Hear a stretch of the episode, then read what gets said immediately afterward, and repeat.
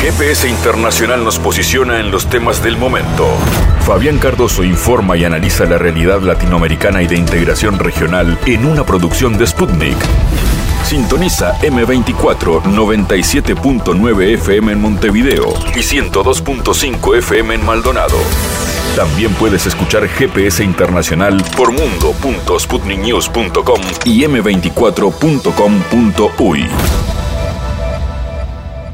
Mirada geopolítica global en este GPS junto al analista Walter Formento estaremos analizando un reciente artículo de la directora del Instituto Italiano de Asuntos Internacionales y columnista del diario británico The Guardian, que dice que el conflicto en Ucrania está revelando un nuevo orden mundial en el que países como China y la India, miembros poderosos del llamado subglobal, son los ganadores. ¿Es así? Esta afirmación es correcta? ¿Cómo analizas las características de esta transición sistemática internacional? Hablamos de los albores de un nuevo orden más plural que ha dejado la reciente cumbre de Naciones Unidas. Bueno, hablaremos con Walter Formento sobre esto. Y vamos a contar también una historia de un analista habitual con el que dialogamos en GPS Internacional, bueno, que ha vivido un fuerte hostigamiento por lo que es su posición respecto a la situación vinculada fundamentalmente a Ucrania.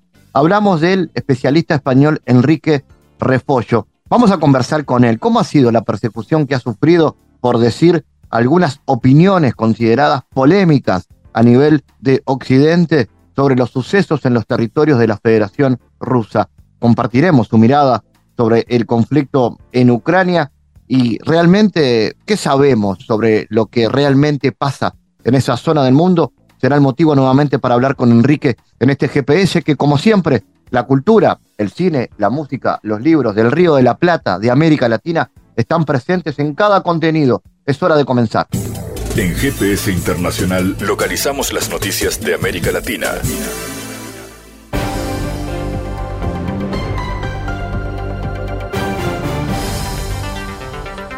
Ahora noticias, la defensa antiaérea rusa frustró el 24 de septiembre un ataque con dron lanzado contra la región de Tula, ubicada al sur de Moscú, informó el Ministerio de Seguridad Regional. El 24 de septiembre las fuerzas de defensa aérea tomaron medidas para repeler un ataque con un vehículo aéreo no tripulado contra la región de Tula, escribió la entidad en su cuenta de la red social BK. Según los datos preliminares, un intento frustrado de ataque no causó víctimas ni daños materiales. El mismo día, más temprano, el Ministerio de Defensa informó que los sistemas de defensa aéreo de Rusia derivaron un vehículo aéreo no tripulado sobre la región de Bryansk. Las noticias de ataques ucranianos con drones a instalaciones situadas en el territorio ruso, tanto en las zonas cercanas al campo de batalla como en la periferia, llegan a diario últimamente.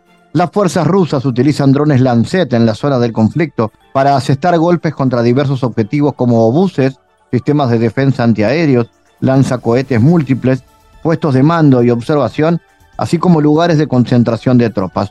El Lancet ruso es uno de los drones explosivos más eficaces.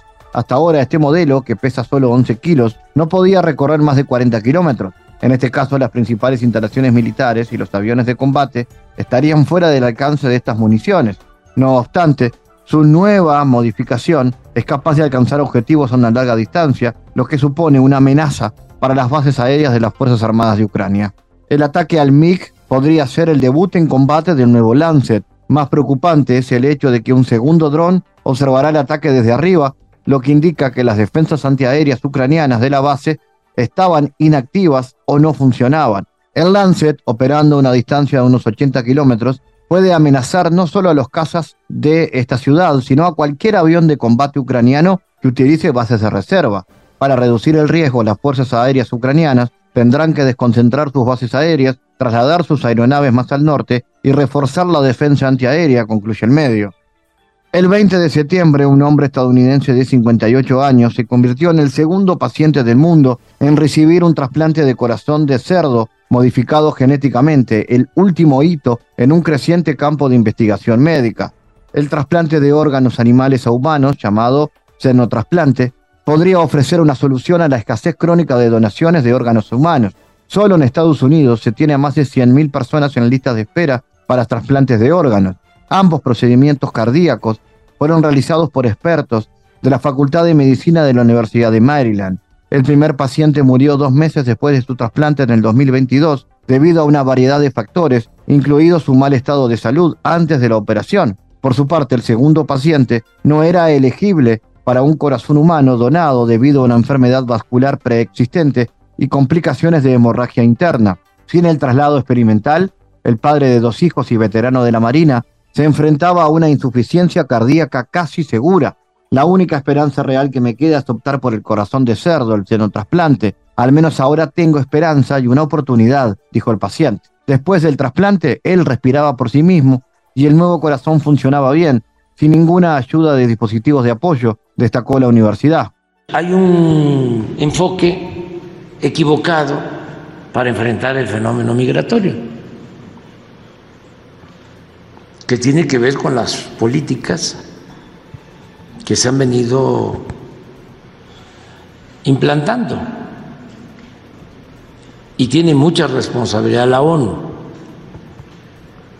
Por eso yo no voy a la ONU, a las comparecencias anuales. Fui una vez cuando México era parte del Consejo de Seguridad y fui a plantear que tenía la ONU que jugar un papel eh, de mayor participación en atender los problemas de fondo de los pueblos del mundo, porque se convirtió en un aparato burocrático, anquilosado, es como un adorno, como un florero. No, hice un planteamiento. Hay que atender el problema de la corrupción en el mundo. Hay que atender el problema de la desigualdad. Hay que crear un fondo entre todos los países considerando lo que tienen que aportar los más ricos del mundo para que mil millones de seres humanos que viven con menos de un dólar diario tengan el derecho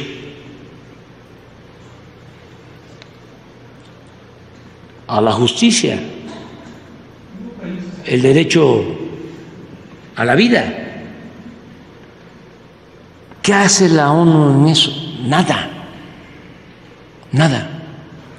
¿Por qué eh, es esta afluencia de migrantes? Porque no hay un solo plan de organismos financieros internacionales, del Banco Mundial, de las principales potencias, para ayudar a los países con más pobreza Lo único que hace es tomar partido en las guerras y enviar armamento. Si todo ese dinero que utilizan para armamentos y que solo beneficia a la industria bélica y que causa muerte y destrucción, se utilizara para el desarrollo de los pueblos, para garantizar oportunidades de trabajo, de estudio, estaríamos viviendo en un mundo más fraterno, más justo, más humano, y no tendríamos esos problemas. El fenómeno migratorio. Pero ¿qué eh, se hace? ¿O hasta dónde se llega? Solo a querer detener el flujo. con muros, militarizando las fronteras. Ahora hay que aceptar por primera vez el gobierno del presidente Biden abrió un cauce para migrantes, una vía, vamos a decir, legal para llegar a Estados Unidos. Nunca había existido este mecanismo. Eso hay que reconocerlo. Pero no es suficiente, hay que ampliarlo. En ese sentido, presidente, eh, el país está hay una política de Estado de, México para recibir a tantos migrantes. O sea, eh, si bien es cierto existe la política de los programas sociales en, los países de origen, eh, la propia jornada ayer antier publicaba en su editorial que hacia dónde va la visión de Estado ¿no? de, México para la atención a estos miles de migrantes que están entrando todos los días. ¿Qué va a pasar?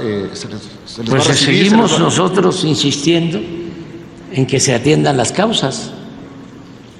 Constantemente tenemos información, eh, o mejor dicho, comunicación con eh, servidores públicos de Estados Unidos y se está trabajando de manera conjunta y cuidando a los migrantes,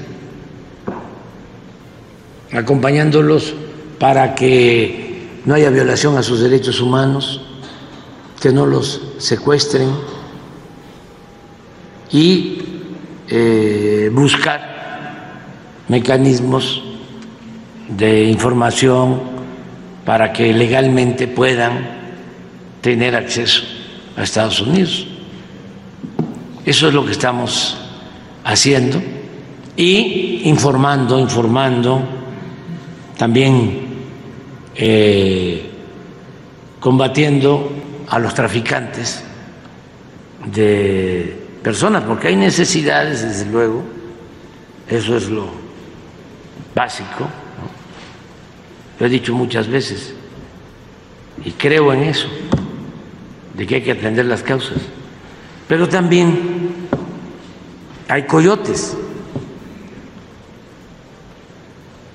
que eh, desinforman que manipulan.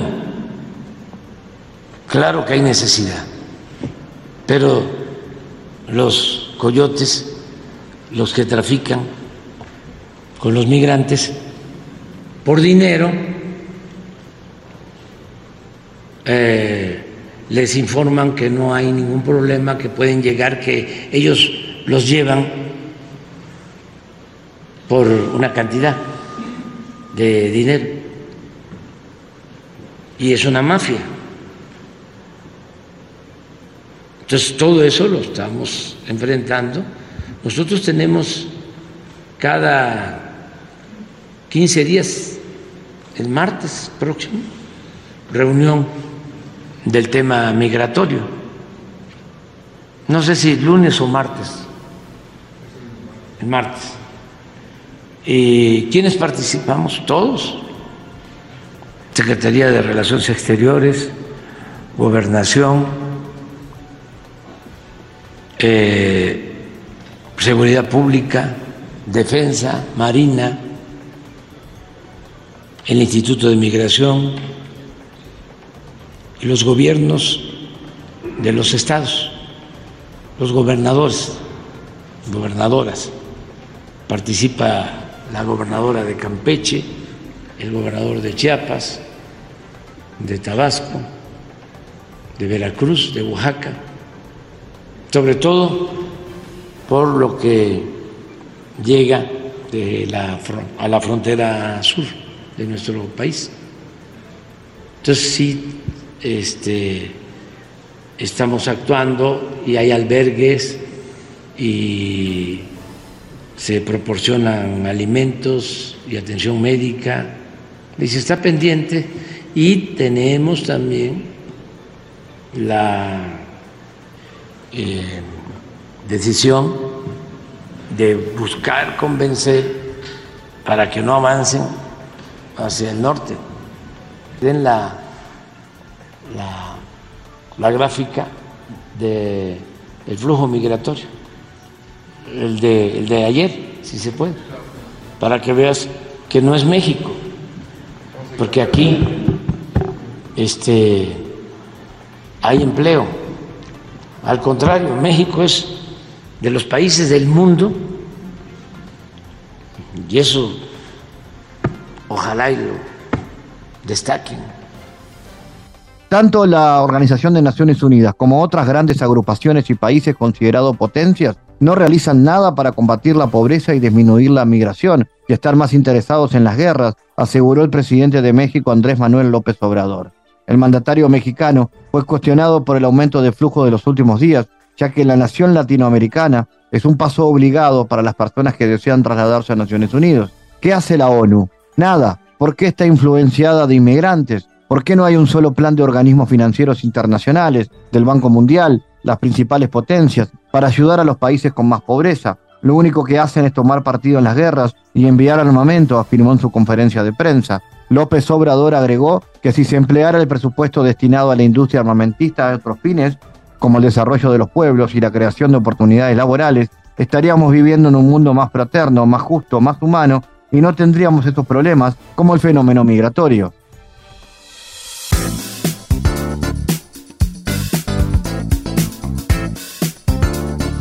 El conflicto en Ucrania está revelando un nuevo orden mundial en que países como China e India Miembros poderosos del llamado Sur Global son ganadores, afirma la directora del Instituto Italiano de Asuntos Internacionales y columnista del diario británico The Guardian, Natalie Tocci.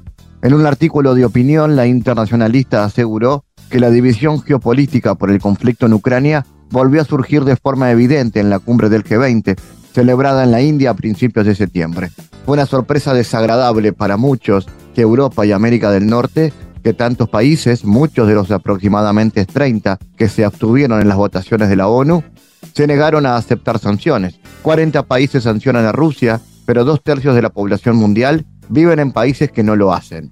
Y este rechazo de las políticas unilaterales que implementa Occidente están relacionadas con el resentimiento global en contra de Estados Unidos y Europa debido a signos de colonialismo y prácticas postcoloniales así como el doble rasero que los países occidentales tan a menudo han mostrado hacia las violaciones a los derechos y las leyes en diferentes países del mundo. Para analizar este asunto estamos en contacto con el investigador y docente argentino Walter Formento. Walter, ¿cómo analizas las características de esta transición sistémica internacional? ¿Estamos en los albores de un nuevo orden más plural? Bueno, un gusto poder eh, dialogar con ustedes. Seguramente estamos ya en una transición de lo que ha sido el mundo que conocemos, el mundo de las grandes potencias financieras occidentales, el de las grandes potencias anglosajonas occidentales, y este, estamos justamente en un momento de transición donde lo que emerge, eso que se denomina un mundo multipolar, se caracteriza por, por ejemplo, naciones y países como China, India, Rusia, Brasil, Sudáfrica, más un conjunto de otras naciones, naciones del, del tercer mundo en su mayoría, salvo Rusia. Es decir, lo que en 1956 fue la reunión de, de Bandung, la reunión de los países no alineados, los que estaban en esa tercera posición estratégica, ni en el bando de la Unión Soviética, ni en el bando de las potencias financieras británicas o norteamericanas. ¿Qué dejó la cumbre de las Naciones Unidas? ¿La politización del asunto de Ucrania refiere a la influencia de Occidente en el organismo? Bueno, lo que deja la cumbre de Naciones Unidas es particularmente una situación de mayor claridad donde las potencias occidentales británico-norteamericanas, particularmente estas potencias británico-norteamericanas con centro en Davos, ya no pueden imponer las condiciones en el Consejo de Seguridad ni tampoco en Naciones Unidas. No, lo pueden, no la pueden imponer porque ya no cuentan con la fuerza militar para imponerla, ni tampoco cuentan con la fuerza económica, la potencia económica para imponerles las condiciones cotidianamente al mundo. Por lo tanto, estos son datos concretos, claros, del grado en que el occidente global, el de Davos, el de las grandes fondos financieros globales británicos y norteamericanos, ya no tienen el poder para ordenar económicamente al mundo, no tienen el poder para organizar culturalmente al mundo y mucho menos para organizar políticamente al mundo, al resto del mundo, que es un mundo que hoy tiene la iniciativa estratégica tanto en lo económico como en lo cultural, y en lo cultural empieza a consolidarse, pero en lo económico ya es claro, y esto cada vez más es importante, porque es lo que define. ¿Vemos cada vez más una incapacidad de las Naciones Unidas para resolver los conflictos internacionales? ¿El fin de la hegemonía norteamericana podría marcar también el fin de la legitimidad de un sistema multilateral nacido luego de la Segunda Guerra? Claro, es decir, es muy claro que Naciones Unidas, la Organización de las Naciones Unidas, a partir del Consejo de Seguridad de Naciones Unidas, donde hay cinco referentes, es decir, cinco naciones referentes, ya no puede imponer linealmente según los intereses este, globales de Davos con este, la influencia decisiva que tiene tanto en, en Estados Unidos e Inglaterra. ¿Por qué? Porque Davos, los intereses de Davos y la OTAN ya no determinan qué sucede, qué se decide ni en Gran Bretaña ni en Estados Unidos, porque los conflictos al interior de Estados Unidos con otras fracciones de poder económico e incluso en Gran Bretaña están escalando y escalan de un modo que debilitan la proyección de poder de los grandes actores financieros globales este, que se reúnen en Davos, que controlan la OTAN y que de alguna manera tienen influencia determinante sobre los multimedias, los complejos de comunicación internacional. Bueno, todo esto nos habla de una pérdida de poder este, de los grandes actores financieros angloamericanos que hoy ya no son tales, porque han perdido poder por luchas intestinas al interior de Estados Unidos y al interior de Gran Bretaña. Fuertes confrontaciones con nuevos actores financieros al interior de Estados Unidos e incluso en menor escala en Gran Bretaña. Por lo tanto, esto es de alguna manera lo que marca también la pérdida de poder, de la capacidad de proyectar poder de los actores financieros globales, tanto en Estados Unidos como en Gran Bretaña, como en la Unión Europea. Esto se traduce en una pérdida de hegemonía, es decir, una pérdida de legitimidad, una pérdida en la capacidad de imponer mundialmente su agenda desde el Consejo de Seguridad a la Asamblea General en Naciones Unidas. Es decir, desde dos actores este, o un gran actor en el Consejo de Seguridad al resto de los miembros de naciones que, que forman parte del Consejo de Seguridad y luego a los 197 de la Asamblea General de Naciones Unidas. Bueno, eso ya no rige más. ¿Y qué es lo que tenemos en términos de perspectivas hacia adelante.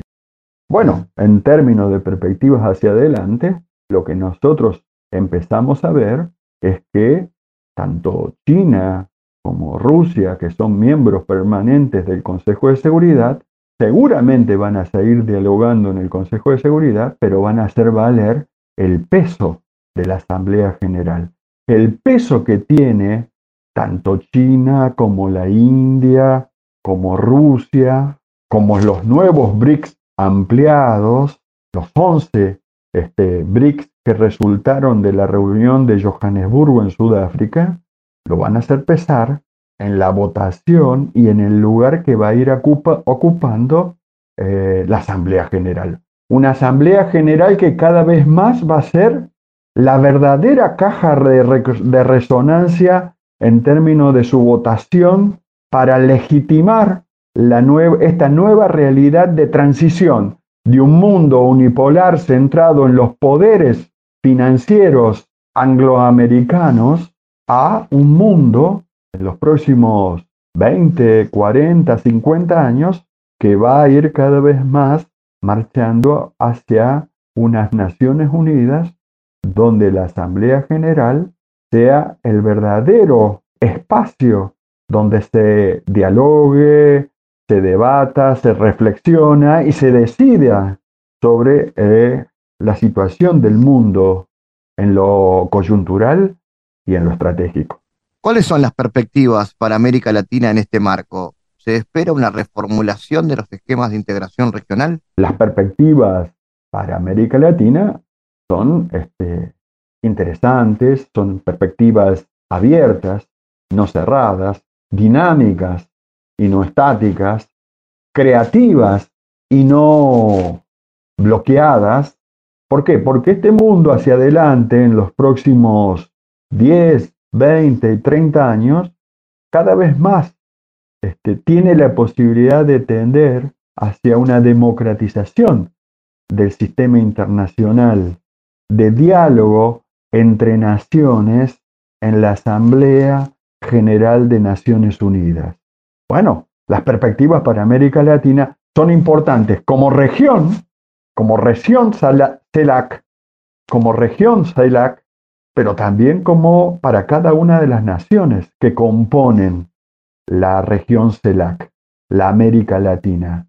Ahora, esto no es solamente auspicioso para los próximos 10, 15, 20 años para la CELAC, para la región CELAC. También es auspicioso para la región Unión Africana y también es auspiciosa para el mundo de los países y naciones del Asia, del Oriente Próximo, del Oriente Medio y del Lejano Oriente. Es decir, tiene perspectivas que se abren en términos universales.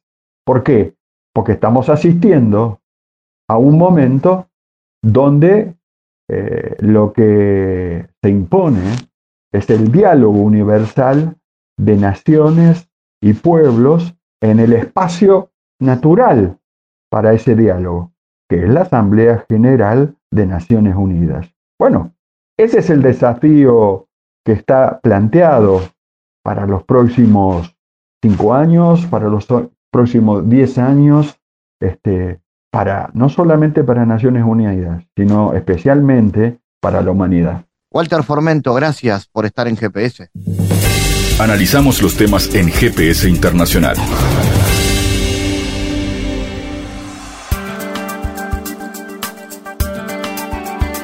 Impotentes en su guerra contra Rusia, Estados Unidos y la Unión Europea procedieron a guerrear contra los propios ciudadanos acusados de prorrusos. Los españoles Enrique Refollo y Fernando Moragón se encuentran entre las víctimas más recientes de la cacería contra las voces incómodas desatadas por un mundo que se autodenomina como libre y democrático. Ambos colmaron la paciencia de Washington y Bruselas al haberse permitido visitar los nuevos viajes territorios de Rusia y descubrir una realidad opuesta a la pintada por los medios hegemónicos. Lo más grave de todo esto es que hicieron pública su experiencia de haber presenciado las elecciones regionales y municipales que acaban de celebrarse en Rusia. Refollo estuvo en Cherson, mientras que Moragón se desplazó a Zaporinie. Ambos observaron los comicios como expertos independientes. Sus testimonios sobre lo visto con sus propios ojos dejaron en evidencia la total falsedad de la narrativa de la propaganda occidental sobre la situación de los territorios perdidos por Kiev. Además demostraron que el sistema electoral ruso es incluso más transparente y avanzado que los que tiene a su disposición el ciudadano occidental.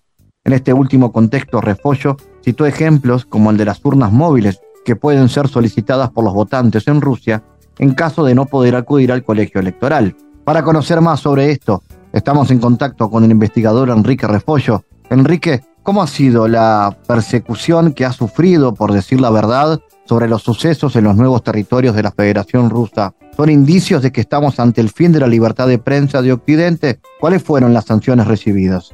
Bueno, la verdad es que en la cuestión de la persecución eh, más mediática que otra cosa al volver de los comicios en la Federación de Rusia, pues bueno, consistió en una serie de artículos, eh, en particular de un medio de comunicación que parece ser eh, que comparte grupo mediático con otros muchos diarios provinciales y de repente el mismo artículo se reprodujo en diferentes lugares, un copia-pega absoluto y que estaba hecho básicamente para intentar demonizar tanto a mí como a otro amigo y compañero español que también estuvo como experto en eh, los procesos electorales en el sur de Rusia. Y es importante remarcar la cuestión de experto, no de observador internacional, porque estos medios, eh, bueno, supuestos medios de comunicación, panfletos más bien, se dedicaron a decir que nosotros éramos expert, eh, observadores internacionales y que estábamos allí avalando, legitimando, etcétera, etcétera. Y es, eh, es fundamental que el, el oyente entienda la diferencia porque un experto es alguien a quien le piden su opinión, pero un observador internacional es alguien que forma parte de una organización, forma parte de la estructura de algún eh, la estructura estatal de un país y su opinión eh, tiene que pasar luego por un informe y bueno, eso eh, sí que aporta una legitimidad tanto en cuanto es una institución, no una persona. Una persona para lo que está ahí es para evaluar los procesos electorales y dar su opinión para bueno, mejorar lo que entienda que, que haya que mejorar, resolver puntos conflictivos que pudiera encontrar hacer preguntas, es decir, es, decir, es una labor de eh, tanto investigación sobre el terreno como luego de exposición, pero que no es más que una cuestión de ser un experto eh, en materia electoral para, eh, es muy, muy interesante también cómo la directora del Comité Central Electoral, Panfilova, en una reunión que tuvimos al final de los comicios en Moscú, ella quería saber la opinión de los expertos internacionales para mejorar el proceso electoral. Es decir, nos encontramos una eh, situación totalmente distinta, en mi caso, a la de España que no es la visión de lo nuestro es lo mejor y no hace falta tocarlo claro. Obviamente el sistema electoral en España está al servicio de la partitocracia dominante. Por eso todos coinciden en que está muy muy bien.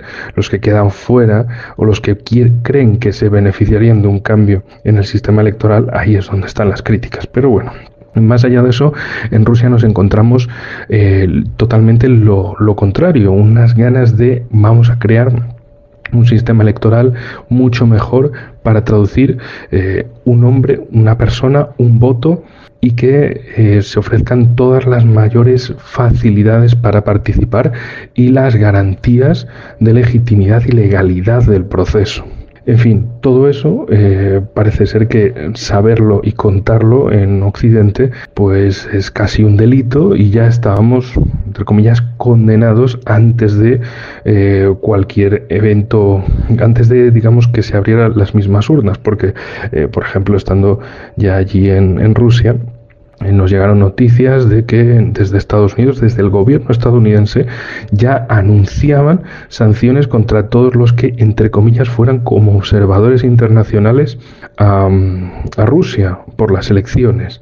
Eh, en fin, mm, la cuestión era que ya estás condenado de antemano, vaya legalidad eh, el, e, e, ese hecho. Y bueno, eh, por otro lado, todas las cuestiones de amenazas a los participantes es una tónica general en todo proceso electoral que no favorezca los intereses de Estados Unidos.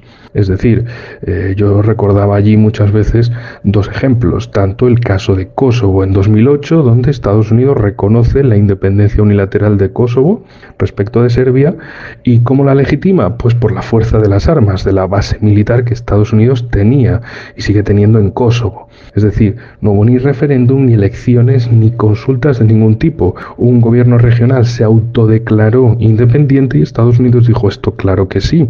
Eh, pero, por supuesto, en el caso eh, de Crimea, de Donetsk, de Lugansk, de Zaporilla o de Gerson, pues no, esos referendos son totalmente ilegales, eh, van contra la democracia, no, lo que van en realidad es contra los intereses estadounidenses. No olvidemos para nuestro eh, público en América, como eh, Estados Unidos en 1903 también apoyó la secesión de la provincia colombiana de Panamá y no solo fue eso, también hizo que esa pequeña junta eh, golpista y separatista en Ciudad de Panamá, sí, efectivamente tuviera un país, pero ¿a qué costo? Al costo de tenerlo dividido en dos partes con eh, en un punto medio la zona del canal bajo control de las Fuerzas Armadas estadounidenses. ¿Por qué? Porque los estadounidenses querían construir el canal de Panamá y que estuviera a su servicio, a su entera disposición. ¿Qué democracia hubo en ello? Ninguna. Pero bueno, esos son los que luego quieren darnos lecciones de democracia.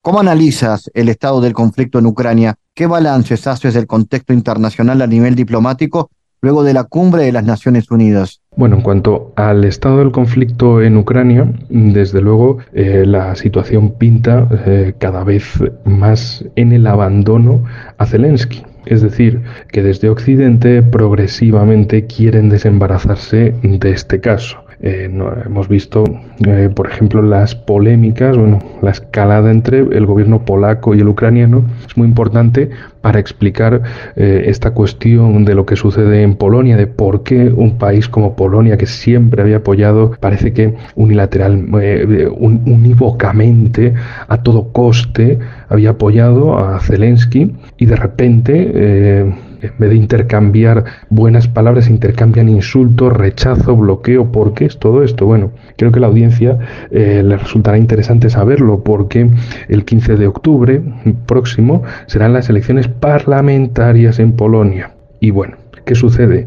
el PIS, el gobierno, en el, partido mm, que actualmente tiene tanto la presidencia como la mayoría en el Parlamento, eh, PIS es, eh, las siglas de Prava y Spravedlivos, es decir, Derecho y Justicia, pero bueno, las siglas en español es PIS, entonces bueno, suena eh, por coincidencia un poco feo, pero la cuestión es que el PIS tiene la presidencia con Andrei Duda, las elecciones serán en 2025, pero ahora se vienen las, las parlamentarias, tienen 234-35 escaños de 231 que son la mayoría absoluta. Lo que quiere el gobierno polaco es revalidar su mayoría en el Parlamento. ¿Y cómo lo va a conseguir o cómo lo prevé que lo vaya a conseguir? Bueno, pues porque básicamente eh, en la zona de Varsovia, eh, Cracovia, eh, Lublin, es decir, en toda esa zona eh, colindante, fronteriza con Ucrania, es donde el PIS tiene su mayor eh, nicho, su mayor caladero de votos. Es la zona más agrícola del país. Por ello, dicen, oye, eh, anteponemos a nuestros votantes antes que esas cuestiones con Ucrania. ¿Por qué? Porque si perdemos el poder, pues buena gana de haber hecho eh, todo este enredo. Eh, como, diría Maquiavelo, un príncipe solo tiene un objetivo eh, en la vida y es seguir siendo príncipe en este caso es lo mismo, partido en el gobierno y con mayoría en el Parlamento, quiere seguir teniendo esa preponderancia y por eso no desea perder eh, una mayoría y cabrear, enfadar a los agricultores polacos con la entrada masiva de mm, productos eh, similares, pero a un bajísimo precio desde Ucrania. De ahí ese bloqueo que han mantenido los ucranianos, perdón, que han mantenido los polacos contra los ucranianos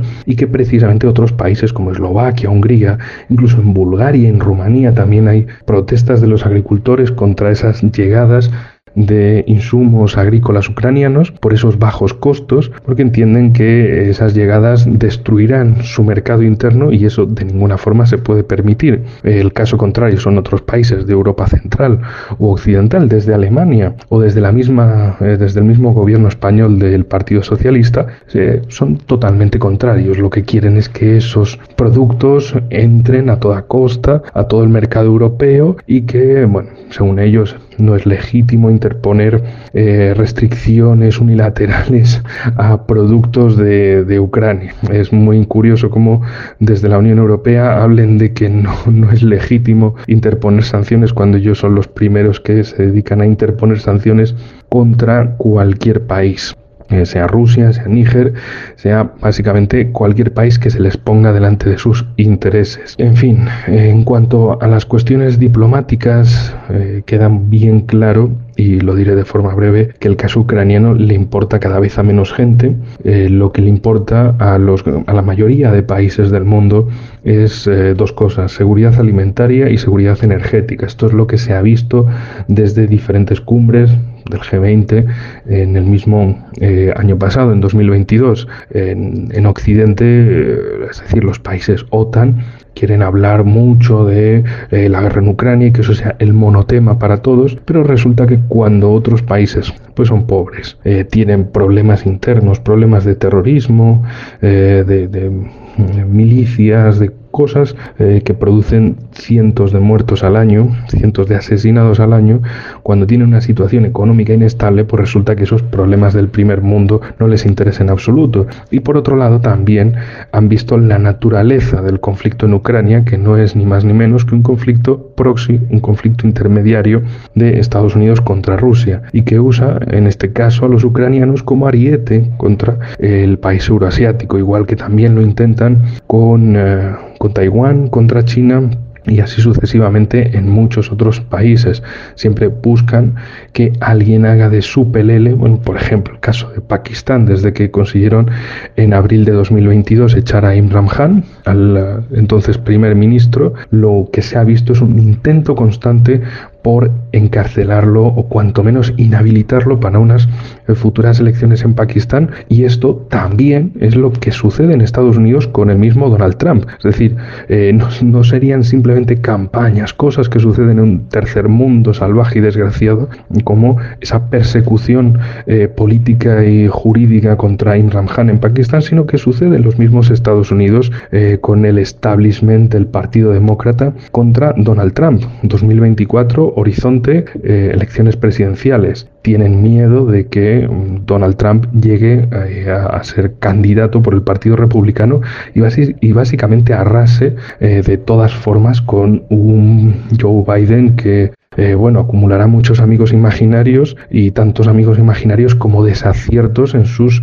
eh, menciones públicas, sus congelaciones, su palabreo sin sentido y evidentemente ante alguien como Donald Trump es un candidato perdido. La única opción que le quedaría a los demócratas es hacer un robo electoral aún más evidente, más eh, sonado y que por tanto arrastraría mayor debacle en la legitimidad externa de otros países. Enrique, ¿se pierde, se advierte una pérdida de los apoyos de Occidente? ¿Cómo analizas el clima político interno en Estados Unidos respecto a la guerra? ¿Una victoria de Trump podría cambiar significativamente las cosas? Efectivamente, eh, desde luego, como, como recién comentaba, una victoria de Trump a priori parece que podría cambiar las cosas en sentido de que eh, en su momento, sus cuatro años de mandato, lo que significaron fue una búsqueda por evitar eh, la generación de conflictos centrarse en eh, la economía y sobre todo también hay una cuestión fundamental y es que los demócratas son fundamentalmente antirrusos y los republicanos son fundamentalmente antichinos. Entonces, de ahí ese enfoque que no es que sea ni bueno ni malo, es que cada uno tiene sus filas y sus fobias y en el caso de Donald Trump y de muchos otros republicanos lo que ven es que el enemigo principal es China por eh, bueno, un potencial demográfico, industrial, económico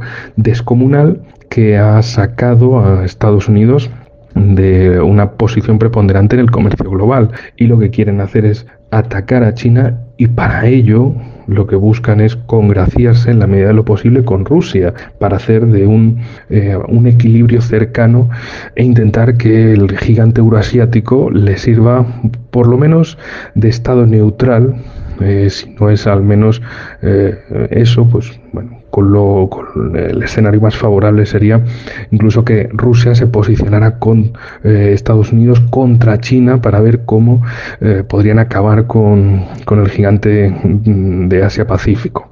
Pero bueno, de momento también eh, lo que se ve en Estados Unidos es un cansancio por el envío sistemático de cientos y miles de millones de dólares que parece que al Partido Demócrata no le cuesta ningún esfuerzo, desde luego, claro que no, juegan con el dinero ajeno, que más les, les iba a importar. El, llamado contribuyente americano siempre paga, pero nunca tiene derecho a pedir eh, un referéndum, una consulta acerca de dónde va ese dinero, sino que cuando el sistema quiere, en este caso, cuando el establishment quiere guerra, ahí no se discute, ahí simplemente se ejecuta. Y de hecho el mismo eh, Joe Biden, ante el último eh, paquete de, envío, lo que dijo es que básicamente el Congreso esto lo tiene que aprobar sí o sí porque es de lógica absoluta de su lógica, claro está.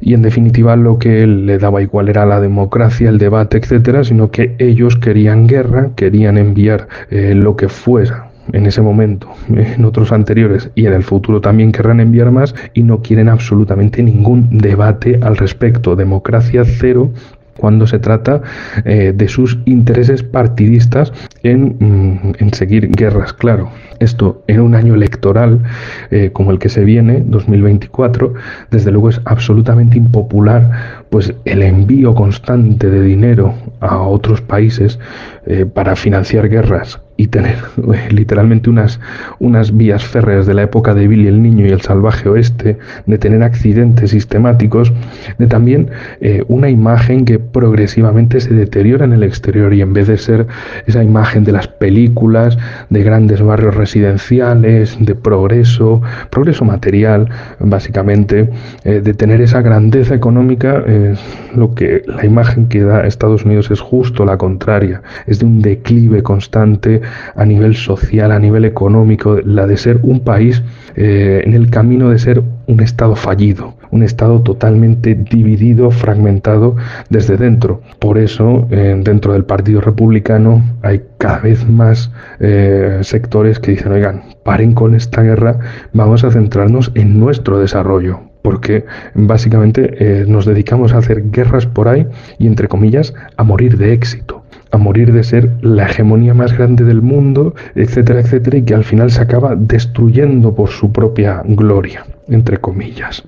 ¿Qué sabemos en Occidente de lo que realmente está ocurriendo en el campo de batalla, Enrique? ¿Cuáles son las perspectivas de la llamada contraofensiva ucraniana? En el caso de Occidente, la verdad es que se sabe poco mal y con mentiras. Es decir, eh, desde todo 2022 y en parte 2023, eh, la narrativa no ha cambiado sustancialmente. Básicamente que Rusia va a perder, bueno, Rusia ha perdido, Rusia ha perdido todas las semanas, incluso a veces cada día nos dicen, no, es que Rusia ya ha perdido la guerra, pero hay que seguir enviando armas. O sea, ha perdido, pero hay que seguir enviando armas. Así son.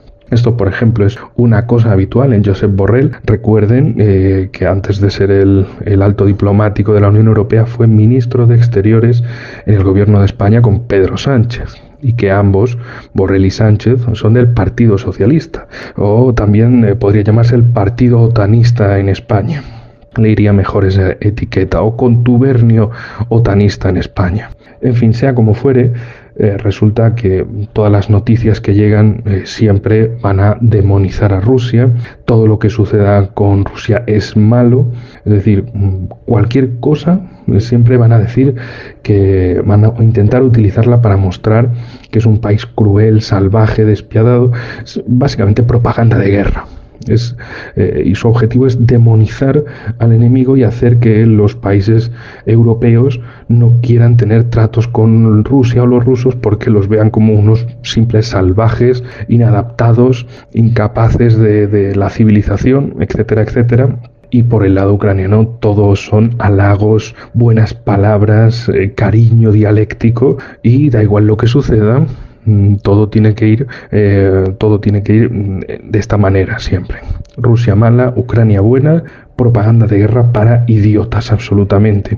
Incluso que a veces ponen noticias que van contra el sentido común, contra la lógica de las cosas que se ven, o por ejemplo como sucedió eh, en este mes de septiembre, eh, resulta que a principio de mes acusaron a los rusos de haber lanzado un misil contra un mercado en Konstantinivka en el este de, la todavía Ucrania y que habían matado a decenas de personas y herido a decenas más, etcétera, etcétera. Y bueno, es que era un crimen inaceptable eh, y que iban a llevarlo a la Haya. Y unas semanas después, hasta el New York Times publicó un artículo, un public reportaje, diciendo que no, que ese misil era un misil ucraniano que venía del lado ucraniano y que era un S-300, es decir, un misil antiaéreo y que había caído en una zona urbana como era Konstantinivka. Entonces, que no acusen a Rusia de algo que no ha hecho, porque no es así y las pruebas de hecho muestran que efectivamente no es así.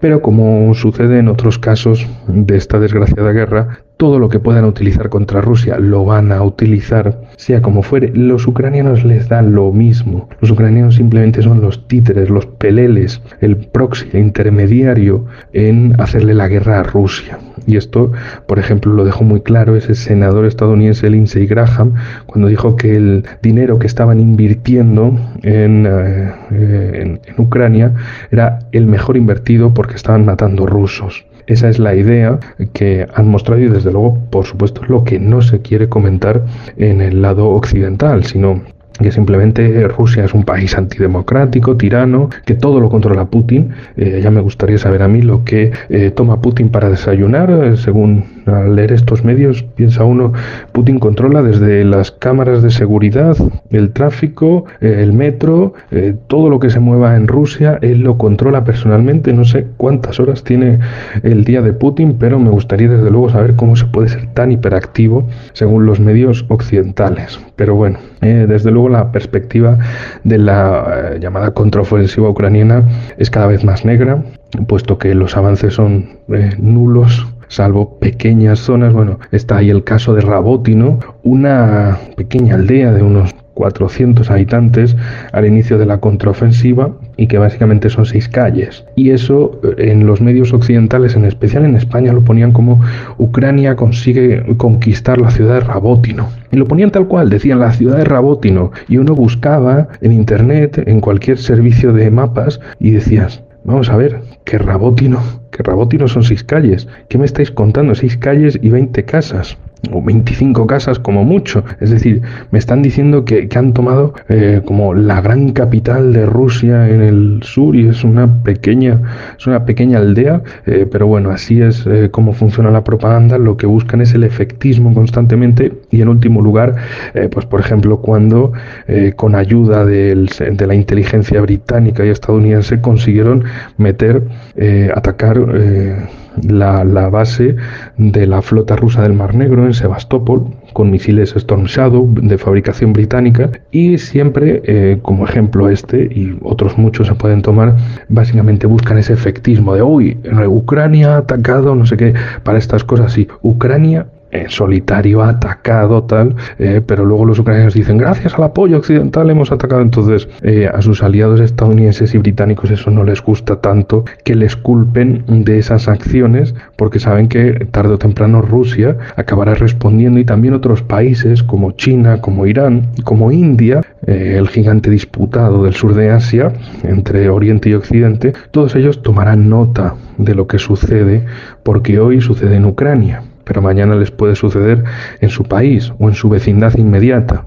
Entonces todos al final saben que Occidente, que el régimen de, Estados Unidos no es eh, de, de, confianza, no es fiable en absoluto, que tarde o temprano te va a traicionar y que nunca, nunca jamás vas a ser su amigo, su aliado, simplemente vas a ser un peón en sus intereses.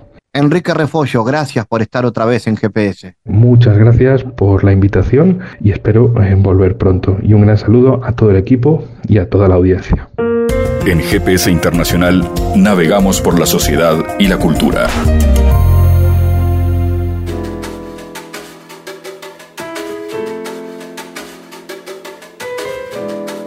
Bueno, este 30 de septiembre, sábado 30 a las 21 horas, en la sala teatro La Colmena, se va a estar presentando la noche en Broadway, donde Franco Temesani presenta la tercera edición de un espectáculo donde exalta en un formato de show, creando un ambiente café-concert que nos transporta a las salas off de Broadway, el círculo de la comedia musical, eh, en una noche, bueno, seguramente con mucha diversión con humor ácido, descontracturado y buena música. Eso es todo lo que nos propone Franco y con él queremos conversar eh, acá en GPS. Contanos más de esta noche en Broadway, pero en pleno Montevideo.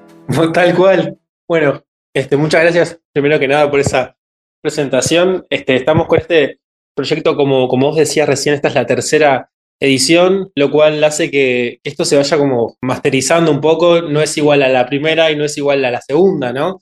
Tomamos cosas que funcionaron de los anteriores, cosas nuevas, pero, pero siempre como, como vos decías, exaltando como ese género eh, jazz, del, del, jazz cantado, de Broadway, bien como lo que hacía este, Sinatra, Judy Garland, ¿no?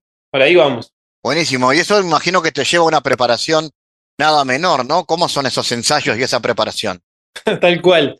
Eh, mira, yo creo que, lo más difícil que tiene el género es, es encontrarle la forma. Es como muy parecido, eh, salvando las diferencias, al tango. Viste que el, tango vos lo podés afinar, lo podés cantar eh, técnicamente correcto, pero tiene otro, otro sentir que, que si no está, no es tango, ¿no?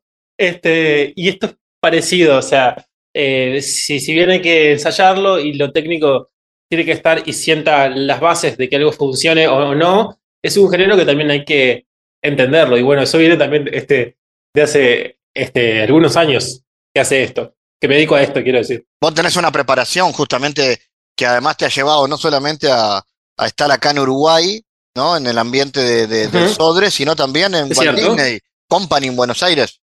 Correcto, así es. Sí, estuve trabajando para, para Disney el año pasado. Eso fue una experiencia formativa también increíble. Si bien fue trabajo, este, en mi cabeza es, es un ponerme como en, como en modo esponja, ¿no? Como, bueno, tengo, que, tengo esta oportunidad a aprender, tal cual.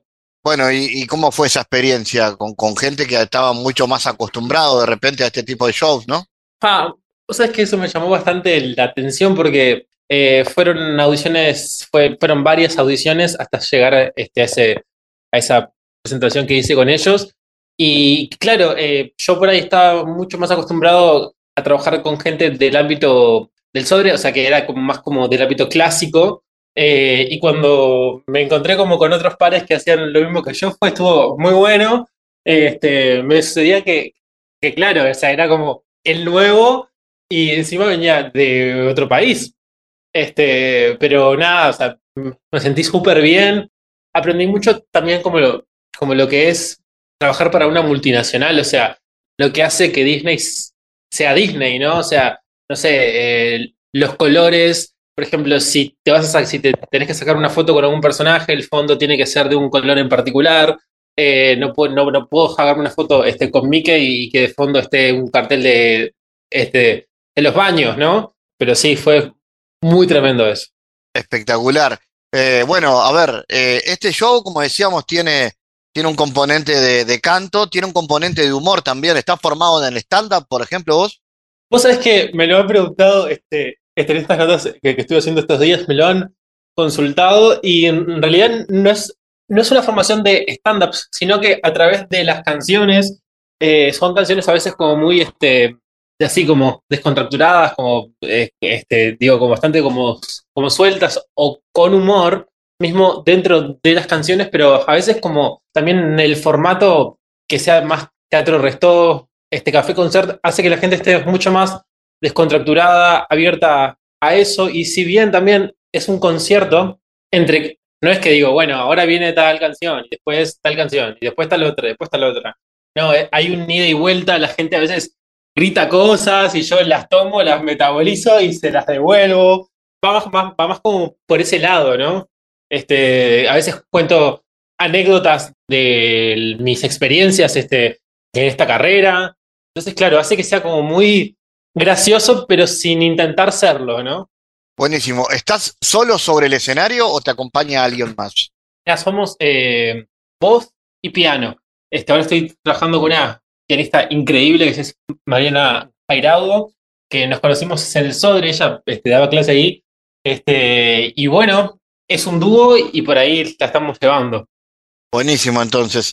Y la música que, que cantás, eh, decís que es de todas las épocas. ¿Qué vamos a encontrar en el menú? Mira, en, en el show yo creo que viene gente eh, mayor, viene gente veterana, viene gente de, 15 años, viene gente hasta que ve el espectáculo porque se enteró por TikTok, viene gente que se, que se enteró porque lo vio en la tele, porque lo vio en, cartelera, de todas las épocas porque atraviesa todas las edades. Entonces, este, van a encontrar un, este, un Sinatra, van a encontrar un Disney, van a encontrar un, un West Side Story, que es la producción este, que hice el año pasado, pero, pero siempre como con la música como, como con el como vehículo para llegar como a todos ellos, ¿no? Buenísimo, entonces. Bueno, invitanos vos y contanos más del show, entonces, cuándo y cómo se pueden conseguir las entradas y demás. Perfecto, bueno, los esperamos este, con mucha alegría para pasar un sábado de noche diferente. Este, este sábado 30 de septiembre a las 21 horas los esperamos en la sala La Colmena, ahí en, la calle Maldonado. Eh, las entradas ya están a la venta, se pueden acercar a Red Tickets, pueden este, googlear este, Broadway Red Tickets y ahí les vamos, a aparecer.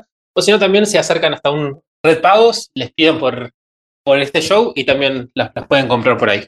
Gracias por el contacto, Franco. Por favor, a ustedes. Chao, chao. El mundo en GPS internacional. En diálogos geopolíticos analizamos diversos asuntos que atañen a la política mundial, desde el abordaje de los ámbitos multilaterales de articulación política a nivel global hasta las cualidades y los propósitos de las configuraciones regionales, tanto en América Latina así como en otras regiones. Nuestro objetivo es poner foco a una gran diversidad de temas que atañen a la geopolítica en el mundo contemporáneo. Para eso vamos a recibir a Santiago Caetano, aquí en GPS. Bienvenido, Santiago. ¿Qué tal, Fabián? En la columna de hoy continuaremos hablando de Susan Strange, autora británica, para que existen dos tipos de poder en el sistema internacional. El poder, el poder relacional, basado en la capacidad del actor de defender sus intereses en un marco determinado de interacciones, y el poder estructural, que refiere a la capacidad de definir las reglas que determinan la estructura según la propia conveniencia del actor predominante. Es en este sentido que la teoría de poder estructural se enfoca en este tipo de poder a partir del cual Strange ubica cuatro estructuras primarias, siendo la seguridad, la producción, las finanzas y el crédito, así como el conocimiento, las ideas y las creencias. Según advierte ella, si bien dichas estructuras son interdependientes entre sí y tienen una distribución de poder diferente, la autora intenta comprender quién se beneficia como resultado de los cambios estructurales en el sistema internacional. Y asimismo, Strange advierte la existencia de estructuras secundarias, como aquellas referentes a la energía, el comercio, el transporte y el bienestar. Este vínculo es clave para la perspectiva de Strange, puesto que se hace referencia a aspectos a los que el autor establece como determinados valores básicos de toda sociedad, como la riqueza, la seguridad, la libertad y la justicia. Los efectos de comprender cómo la combinación de los mismos varía según los vínculos de poder. Bueno, Strange sostiene que han habido cambios en la distribución del poder en el sistema internacional, referentes al desplazamiento de poder desde estatales a no estatales, de estados más débiles a estados más poderosos, así como la difusión de poder en términos generales. En este sentido, con su propuesta analítica, la autora plantea superar los conceptos de poder duro, poder duro, poder blando, referentes a las perspectivas realistas, respectivamente. Más aún, el poder estructural deviene de la capacidad de definir las estructuras y los marcos de negociación entre estados, a partir del establecimiento de las reglas a favor del actor hegemónico. Bueno, sobre esto vamos a continuar hablando en la próxima columna. Gracias Santiago por tu aporte a GPS Internacional. Gracias Fabián, hasta la próxima. GPS Internacional, una producción de Sputnik con la producción periodística de Santiago Caetano, siguiendo los temas más importantes de la agenda latinoamericana y con visión global. Esta producción de Sputnik que se despide y que nos invita también a que nos sigan a través de las redes sociales. En Twitter somos GPS Inter y estamos también en Facebook, GPS Internacional. Fabián Cardoso en GPS Internacional junto a los protagonistas analizó la realidad. Una producción de Sputnik por M24, 97.9 FM en Montevideo y 102.5 FM en Maldonado. Que puede volver a escuchar en mundo.sputniknews.com y m24.com.uy.